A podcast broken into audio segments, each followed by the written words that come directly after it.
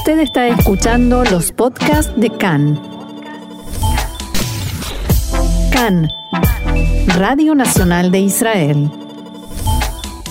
Continuamos aquí en CAN, Radio Reca en español, Radio Nacional de Israel.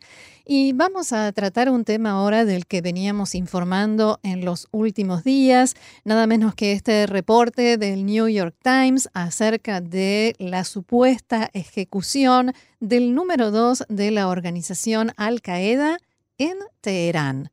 Vamos a hablar ahora con una persona que sin duda nos va a ayudar a comprender y analizar mejor todo esto y toda la situación de trasfondo y es el doctor Eli Carmón, experto e investigador de terrorismo y estrategia en el Centro Interdisciplinario Herzliya. Doctor Carmón, shalom y bienvenido una vez más acá en español. Hola, shalom. Bueno, vamos a la primera pregunta que quiero hacerle es sobre este señor, digamos, Abu Muhammad al-Masri, el número dos de Al Qaeda. Eh, quién era? Eh, hay tres eh, personajes eh, importantes hoy día en, entre los líderes de Al-Qaeda que sobrevivieron.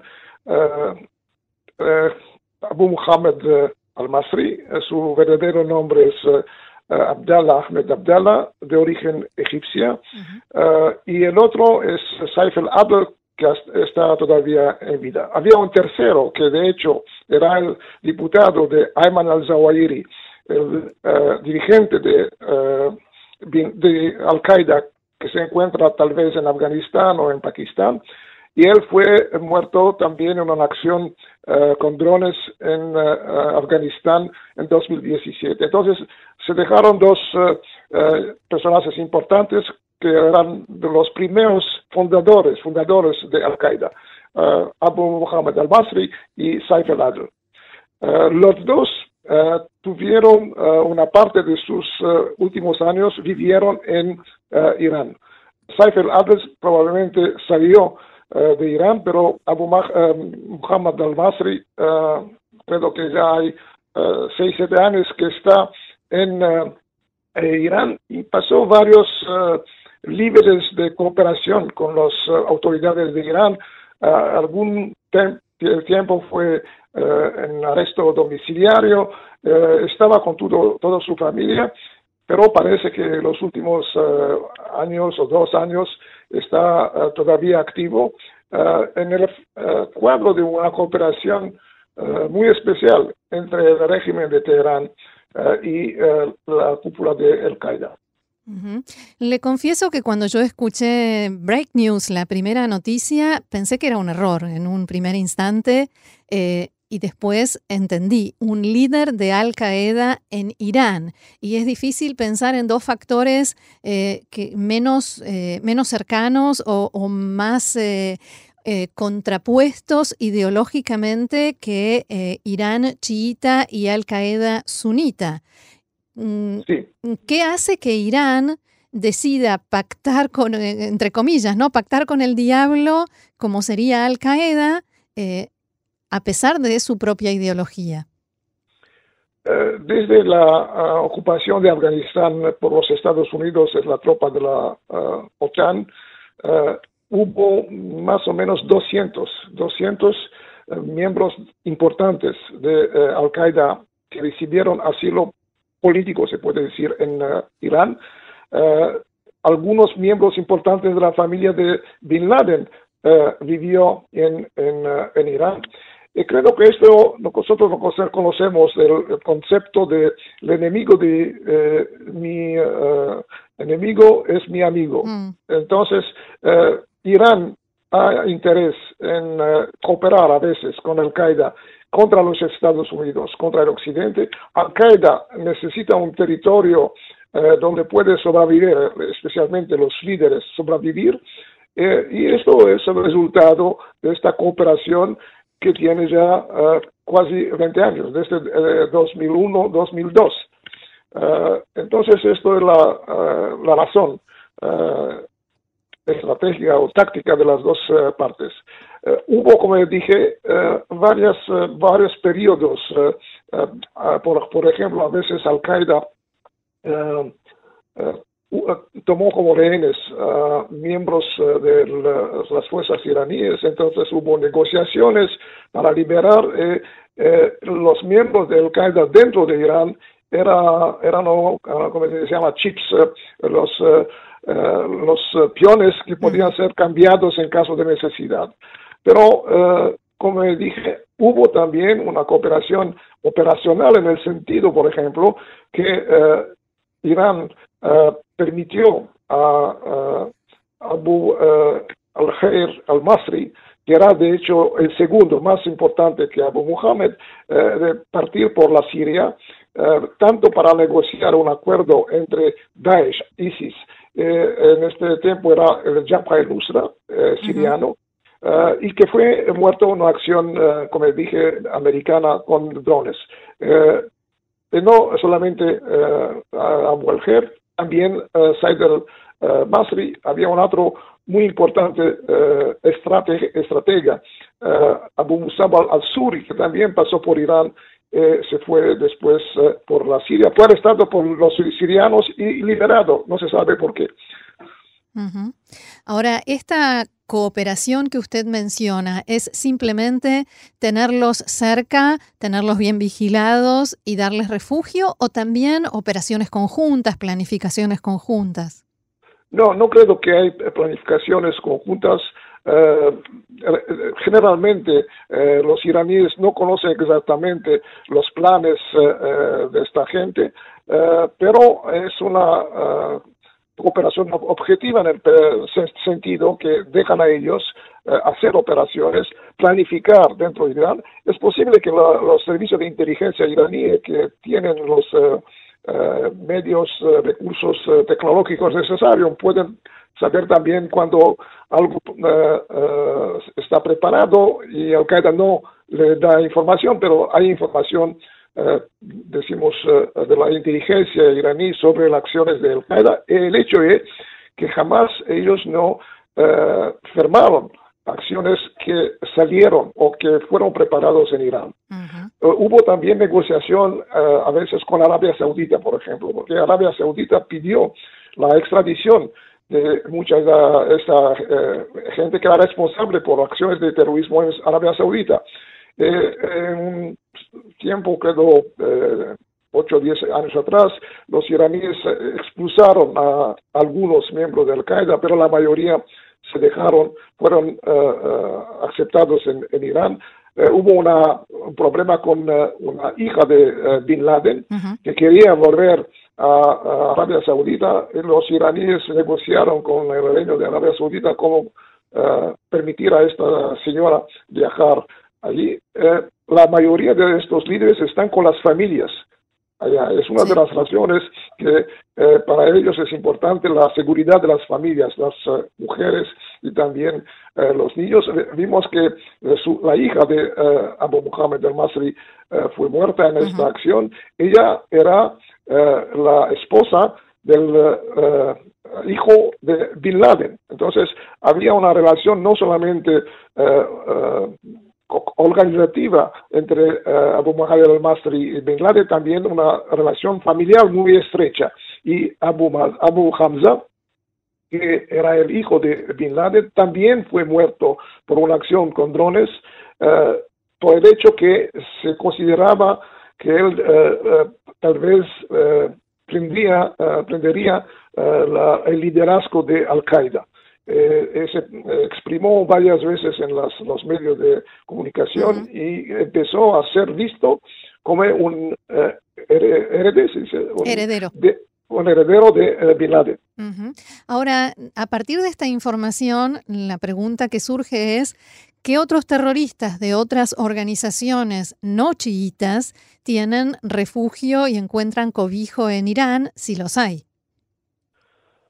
Eh, hay terroristas, por ejemplo, eh, gente de, Hamas. La mayoría de la gente de Hamas eh, se fueron para Qatar o para Turquía, pero se sabe que hay tal vez algunos que están en Irán, que están, están entrenados por ellos. Hubo un periodo, por ejemplo, en los años 90, cuando Irán apoyó a los grupos de terroristas turcos sunitas, yihadistas contra el régimen, el periodo del régimen militar o régimen que, que, era visto como un aliado del Occidente, miembro de la NATO. y muchos de los líderes de estos grupos recibieron también asilo y entrenamiento en, en Irán. Eh, a un cierto momento el gobierno turco en, esta, en el periodo de eh, los años 90, 99 eh, creo, bombardeó tres pueblos iraníes para disuadir los iraníes de apoyar a estos grupos terroristas sunitas en Turquía. Partiendo de la base de que el informe del New York Times sea cierto, ¿qué nos dice esto acerca de la capacidad y el grado de infiltración de la inteligencia israelí dentro de Irán? Eh, no hay duda que eh, hay una actividad muy intensa y muy exitosa eh, del Mossad israelí y de las otras agencias de inteligencia israelíes en Irán. el hecho es que eh, hubo una, eh, una eh, misión muy, muy, operación muy grande para llevar de ahí el archivio nuclear del programa nuclear iraní. Esto es una operación que necesita la presencia de 10, 15, 20 personas en el mismo tiempo en el corazón de Teherán, la capital, y eh, sabemos que llegó eh, en Israel y fue presentada por el primer ministro eh, en los medios de comunicación. sabemos también que hubo el caso interesante, que es el primer caso de operación Israel-Estados Unidos, fue la uh, asesinato de Imad Mugniye. Imad Mugniye, que era no uh, solamente el jefe de la ala terrorista de Hezbollah, era también jefe de Estado Mayor del uh, cuasi ejército híbrido de Hezbollah y también era un miembro muy importante en las, los grupos o la, los líderes que hacen el, las razón entre el régimen iraní y eh, Hezbollah. Eh, él fue asesinado en eh, febrero de 2008 en una operación conjunta de Israel con los Estados Unidos, según también fuentes americanas. Lo que es interesante, hoy día se sabe que el general Qasem Soleimani en esta época era en el mismo apartamento con Imad Mughni. Uh, y la decisión en el último momento fue de matar solamente a, Imad Mugni y no a Qasem Soleimani porque los americanos no querían que él sea muerto en este momento. Eh, tomaron casi 11 eh, años, en 2019, creo que en enero 2019, fue asesinado por los americanos porque se transformó en un, un, uh, líder militar uh, muy importante, tal vez que es la, la operación más importante que los Estados Unidos hicieron contra Irán en los últimos años. Uh -huh. Es común entre los eh, servicios de inteligencia y en las relaciones Estados Unidos-Israel que Estados Unidos le pida a Israel que lleve a cabo, que ejecute una operación de este tipo en su nombre? Eh, como he dicho, la operación eh, para el asesinato de eh, Imam que entre paréntesis era el, planificador del atentado a la embajada de Israel en, Buenos, Aires. y también de la AMIA en 1994. Entonces es el único líder tanto de Hezbollah o de Irán que fue castigado, ¿ok? entonces, hay eh, claramente eh, una cooperación muy estrecha entre Israel y los Estados Unidos. Israel tiene cooperación con otras eh, organizaciones, pero tal vez los medios de comunicación americanos reciben más información para ser publicada que en otros países. y hubo otro, una, otra operación muy importante, la Stuxnet, es el virus que eh, manejó eh, algunas eh, millares de centrifugas nucleares en Irán también en la mitad de, los años 2000, era 2010, 2011. Entonces, esto demuestra la profundidad de esta cooperación y claro que cada uno tiene sus recursos, los assets, ¿ok? Alguno tiene información electrónica, SIGINT, otro tiene información de una presencia local o sobre el terreno. y esta es la explicación. se puede decir también que Abu Muhammad al-Masri era también un objetivo de Israel. Él fue responsable después de la victoria de los americanos en los Estados Unidos por la primera acción de Al-Qaeda contra Israel. En, se recuerdan en Mombasa, Kenia, cuando Hotel Paradise. atacaron el poder Hotel Paradise y intentaron atacar con misiles un avión de Arquía. entonces, se puede decir que claramente no hicieron solamente un trabajo los sí, realmente los israelíes hicieron este trabajo, lo hicieron también porque eh, Al-Qaeda fue responsable en el mismo periodo, después de su disfata en, en eh, Afganistán. La primera acción que Al-Qaeda hizo en el exterior fue contra la sinagoga eh, de Jerba, la isla de Jerba en Tunisia.